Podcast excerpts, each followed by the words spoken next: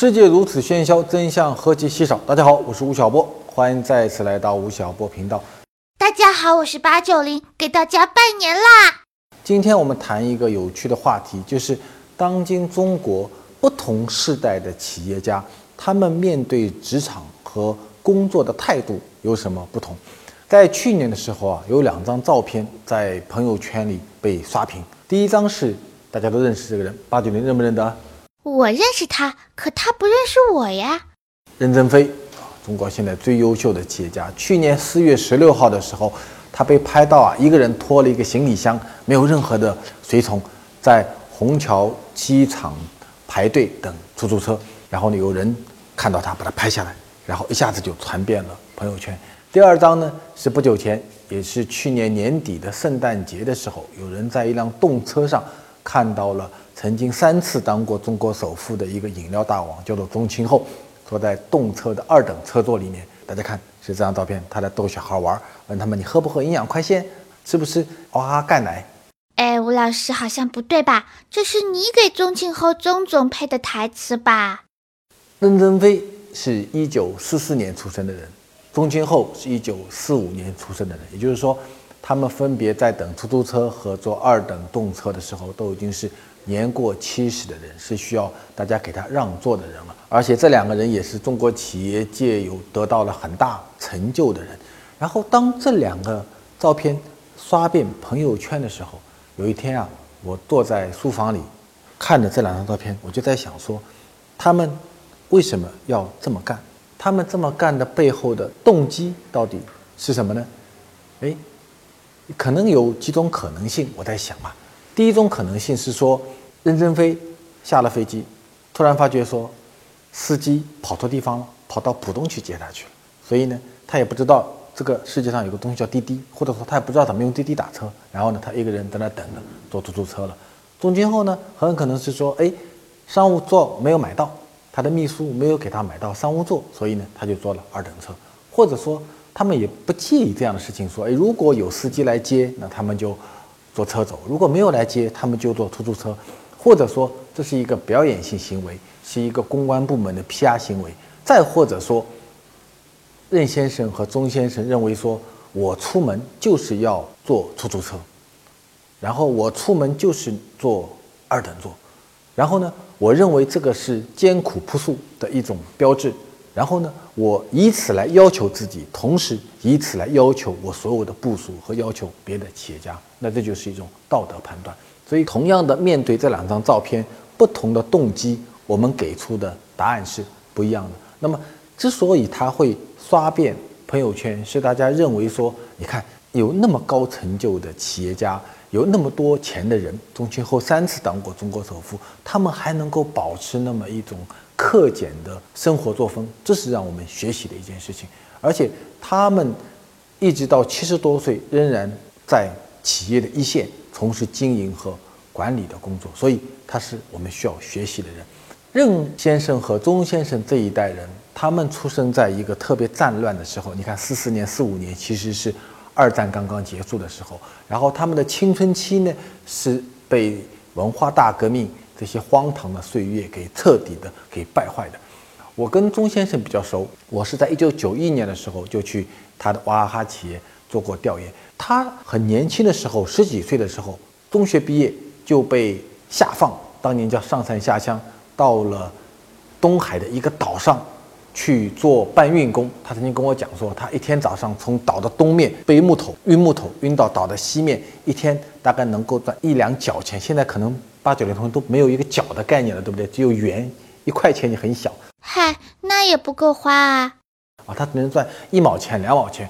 然后他说，我搬木头的时候手上会出有血迹，然后我透过血迹可以看见那个红的太阳，就带血的那个太阳。看来要想当首富，就得先吃苦啊。然后他回到杭州，是因为在一九八零年代的时候啊，我们的国有企业里面每一个岗位都是可以被继承的。今天听起来是极其荒唐的事情，就是如果我是一个工厂的国有企业工厂的工人，我这个工位。可以让我的儿子来顶替，所以他当年从东海的一个岛上回到杭州，是因为他妈妈在一个校办工厂里面当校办工厂的职员，他妈妈提前退休，然后他才回到杭州。然后回到杭州以后呢，他就踩着三轮车到各个小学门口去卖笔记本，卖各种各样的本子。后来呢，卖饮料，一直要到四十多岁的时候。娃哈哈是一九八七年创业的，他是一九四五年出生的，也就是说，钟先生是在四十二岁的时候开始创办了自己的企业，而任正非呢？任正非是在四十三岁的时候创办了华为，也是在深圳一个非常小的拿了五万块钱的小的贸易公司。所以各位你们想，这两位出生于战乱，他们的青少年是被整个时代彻底的败坏，到四十多岁的时候拥有了自己的企业。所以他们这一代人身上有些什么特点呢？第一。有狼一样的特点，所以他们都是狼文化、狼图腾的崇拜者。他们认为说，时代已经把我彻底给抛弃掉了。然后呢，我好不容易拥有了一点机会，所以当这个机会出现的时候，我必须要狼一样的去扑住它，不能让它给流失掉。第二呢，这一代人他们年轻的时候就是受到了集体主义的教育，是被纪律训练长大的一代人，所以他们是一群集体主义者。非常反对自由的散漫的个人主义。第三，他们认为说，我活在这个世界上只为了一件事儿，就是我要把我的企业做好。我可以为我的企业、为我的事业牺牲我的时间，牺牲我的生命，牺牲我的家庭，牺牲所有的一切。甚至你跟着我打这个仗的人，你也应该牺牲你的家庭，牺牲你的时间，牺牲你的生命。这就是这一代狼一样的这一代人。他们在他们四十岁以后。获得了极大的成就，同时他们的人生也被商业、被金钱、被事业烙上了极大的痕迹。我有一个朋友，他的爸爸也是中国一个非常著名的四零年代的企业家。在他五十多岁的时候，他对他儿子说：“说你呀，到企业来跟我一起干。我到六十岁的时候我会退休，然后呢，我把企业会交给你。”然后有一年，这个企业家六十岁了。然后这个儿子呢，又不好意思去问爸爸，然后他就跟我很熟，说小波，你替我去问我爹，他什么时候退休？他答应六十岁让我接班的。然后呢，有一天我就到他办公室去见那个老爷子，老爷子看到我以后啊，坐下来，他大概也知道他儿子叫我去见他。呃，姜还是老的辣哦。然后呢，突然间跟我讲句话，说小波啊，我最近在看一本书，很好看。我说什么书？他说是《列宁选集》。我心里在想，你没事有事去看列宁选集干什么呢？他说我看了列宁同志讲过一句话，非常的有道理，什么呢？他说战士的终点是墓地。我出了门以后跟他儿子说，你爹说了，战士的终点是墓地，六十岁是不可能退休的，啊，后来几年父子关系五六年非常非常的差，所以到今天这个老爷子还是战斗在企业经营的第一线。这个世界上最可怕的事情就是比你有钱的人比你还努力。我还曾经见过一九五零年代出生的中国的首富，他曾经当过中国的首富。中国从一九九七年开始评选首富，到现在有二十七个人当过首富，其中有一个是五零后，他已经很有钱，然后仍然非常忙碌的在全中国各地奔波做企业。我问他，我说，跟他开玩笑，我说，你看你已经是中国首富了。然后身体也不好，腰也不好，然后天天还在全国到处跑，你为了什么呢？他跟我说：“小波，我就想知道我这一辈子啊，到底能赚多少钱。”这就是一个中国首富的理想。所以，中国的四零后、五零后这一代人，他们在青春的尾巴期的时候，也就是在他三十多岁、四十岁左右的时候，抓住了这个时代给他的最后的一点机会，到今天。他们仍然把这个机会紧紧地拽在自己的手上。六零后、七零后怎么样呢？去年九幺九社群狂欢节的时候，当时吴晓波频道邀请了将近一千个企业家上轮船。然后有一天啊，我在甲板上看风景，有一个六零后的人端了一个鸡尾酒的酒杯来见我，说：“吴老师你好。”哎，我说有什么事儿？他说：“我呢是从澳大利亚飞回来参加这个社群狂欢节的。”这个人姓邱。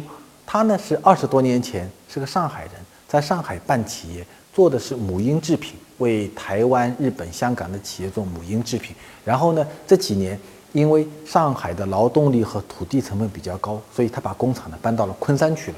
啊，他跟我说：“吴老师，我呢经常看你的节目，听你的音频，然后有三句话对我印象非常大。”我说：“哪三句话呢？”第一句话是。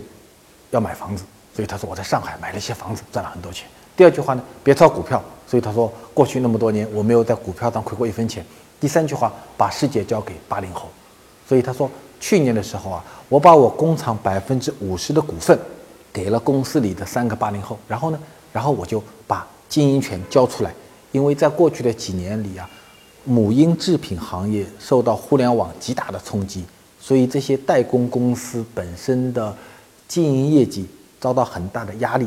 啊，虽然还能赚钱，但是已经失去了成长性。然后他说：“我也觉得这个世界，我已经看不清楚了，所以我就把公司交给了三个八零后，拜托他们去打理。然后呢，我飞到了澳大利亚去了。我说，然后呢？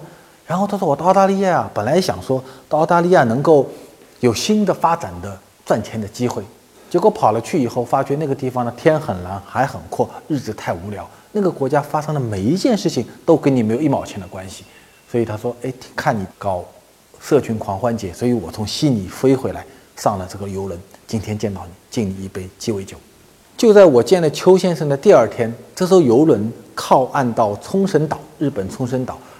一个我之前教过的学生叫做刘先生，刘同学，他现在住在日本的奈良，然后他从奈良飞过来看我。刘先生的故事是怎么样的呢？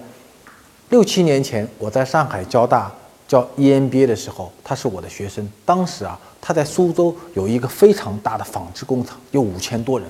我记得有一次上课，我们还专门开会来讨论，说一个几千人的纺织工厂，在今天这样的情况下，怎么来进行产业的转型和升级。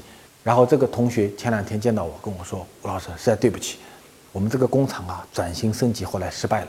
我呢，就把公司卖给了一家上市公司套现。”套了几个亿的现金，所以他现在是苏州地区银行、私人银行客户一个非常追逐的一个用户，拿了几个亿的现金。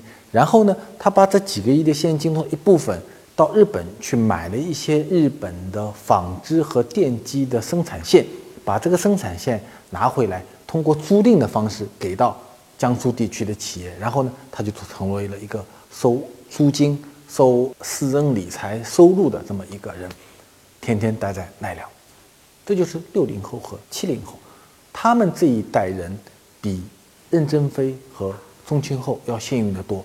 他们没有吃过战乱的苦，没有被文化大革命所抛弃过。然后他们在自己盛年的时候，在四十岁左右的时候，拥有了极大的财富。中国今天排在前两千位的富豪中，很大一部分都是这批六零后和七零后。但是，也就是在他们处在盛年的时候。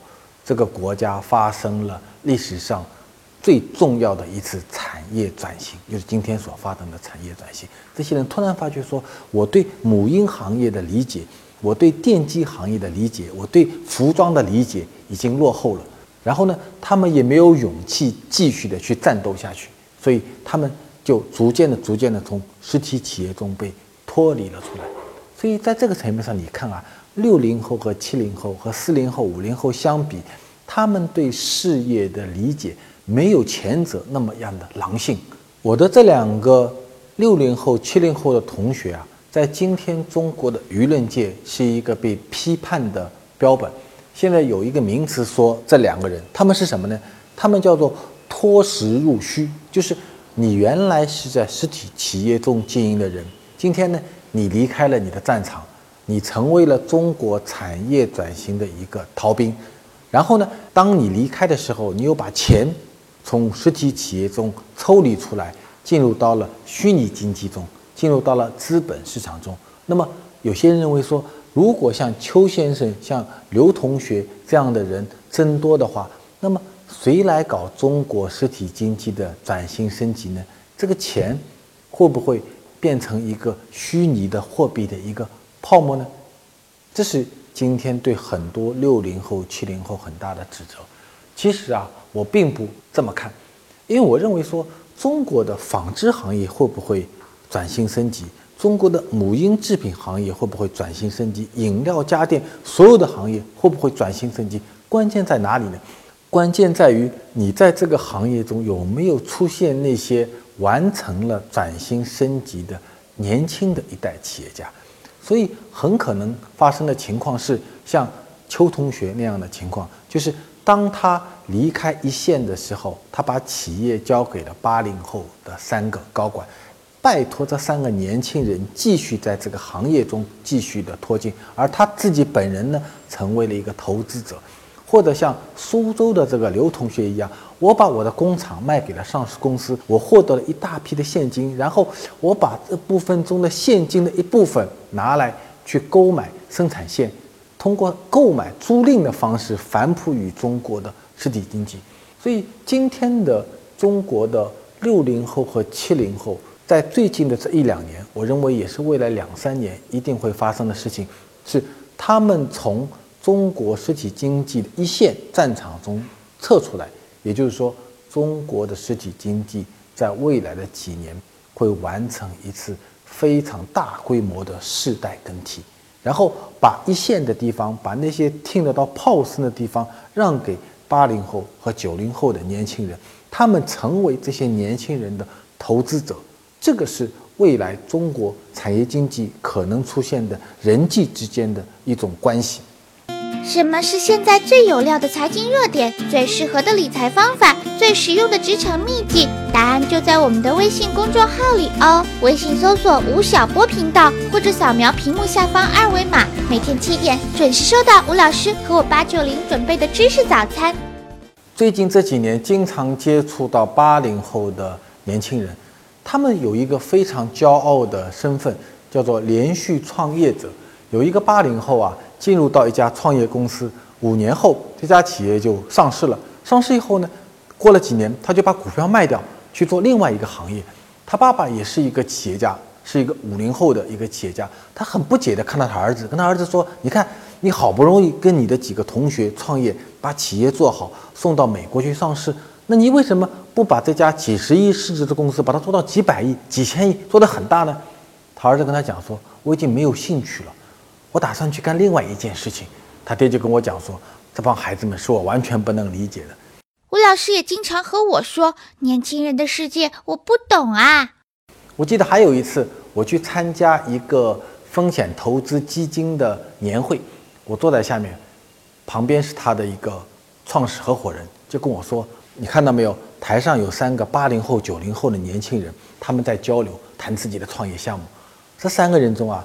其中有两个是连续创业者，就是说他们在几年前曾经各自创办过一个企业，然后把企业呢卖给了另外的人，拿了这笔钱以后，他们去成为了这个风险投资公司的 LP 投资人，同时他又在创办新的企业，这个新的企业呢又要做天使轮投资、做 A 轮投资、做 B 轮投资，这就是今天八零后的生存状况，他们的创业。一方面跟金钱有关系，但更大的程度上是跟兴趣有关系，而且这个兴趣不可能是一个从一而终的兴趣，甚至他们也不认为说他们的一生中所有的时间都需要像任先生、钟先生他们这样的全部的投入于自己的事业，他们愿意把自己的时间更多的分享给自己的家庭，分享给自己的业余生活，分享给自己的兴趣爱好。今天的中国是一个各个世代的人同时出现的时代。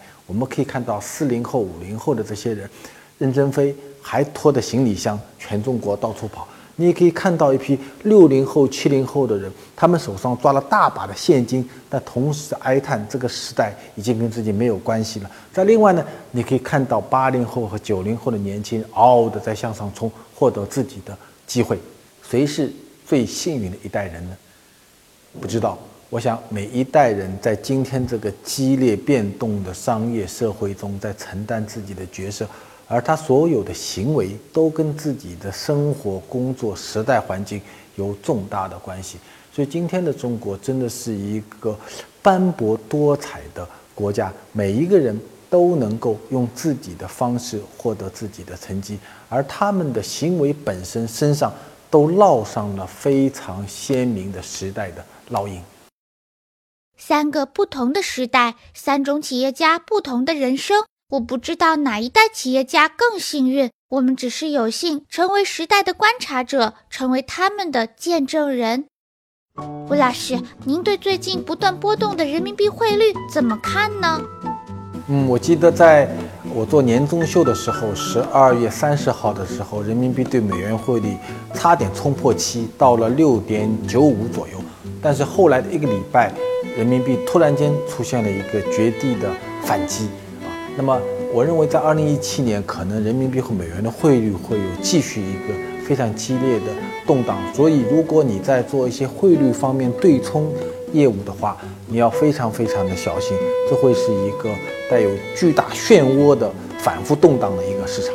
吴老师，吴晓波频道推出的每天听见吴晓波音频已经有十一万会员了，那您觉得未来这个社群应该如何来运营呢？对，呃，我觉得我们去年下半年让我们做到一个非常高兴的事情是，我们做了一个收费的音频会员，吴晓波频道的两百多万的用户形成了一种呃对应的关系，所以这十万的用户很可能是未来我们要重点经营的一批用户，希望能够跟他们形成更紧密的关系。我们也欢迎更多的人来成为我们的每天听见吴晓波的音频会员。吴老师，微信小程序一月九号已经上线了，您对这个小程序怎么看呢？呃，小程序我认为是微信在一七年最大的一个举措。呃，我们是很早就拿到了它的 demo，做了它的测试。呃，现在看到的一个情况，很可能是，呃，会它会让很多呃在微信公众号环境下的创业者啊，如果你是这方面创业者的话，你应该非常关注这一点，它能够。